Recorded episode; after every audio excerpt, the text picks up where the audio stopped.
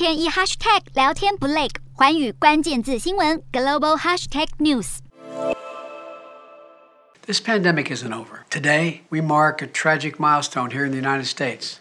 One million COVID deaths, one million empty chairs around the family dinner table, each irreplaceable, irreplaceable losses. 第二届线上 COVID-19 全球高峰会在十二号登场。本届峰会最关注焦点之一，就是美国疫情跨越了死亡人数一百万的残酷门槛。美国一百万个病末数代表着每三百二十七名美国人就有一人死亡，这比旧金山或西雅图的全部人口都要多。总统拜登警告，疫情还是现在进行式，还有很多任务等待达成。各国也在这次峰会中总计提供超过三十亿美元，大约台币八百九十六亿元的抗疫资金，其中超过二十亿美元将会用在因应当前的疫情，还有九亿多美元则是注入世界银行基金，预防全球疾病和卫生安全。而台湾受到美方邀请，也有参与本届峰会。前副总统陈建仁以预录影片的方式致辞，表示台湾会再捐赠一百五十万美元，为全球疫情贡献心力。目前全球累计通报六百多万例死亡，然而世界卫生组织包含间接死因的预测却还要高出很多。机构也在十一号表示，目前全球有至少十六个国家检测到 BA. 点四，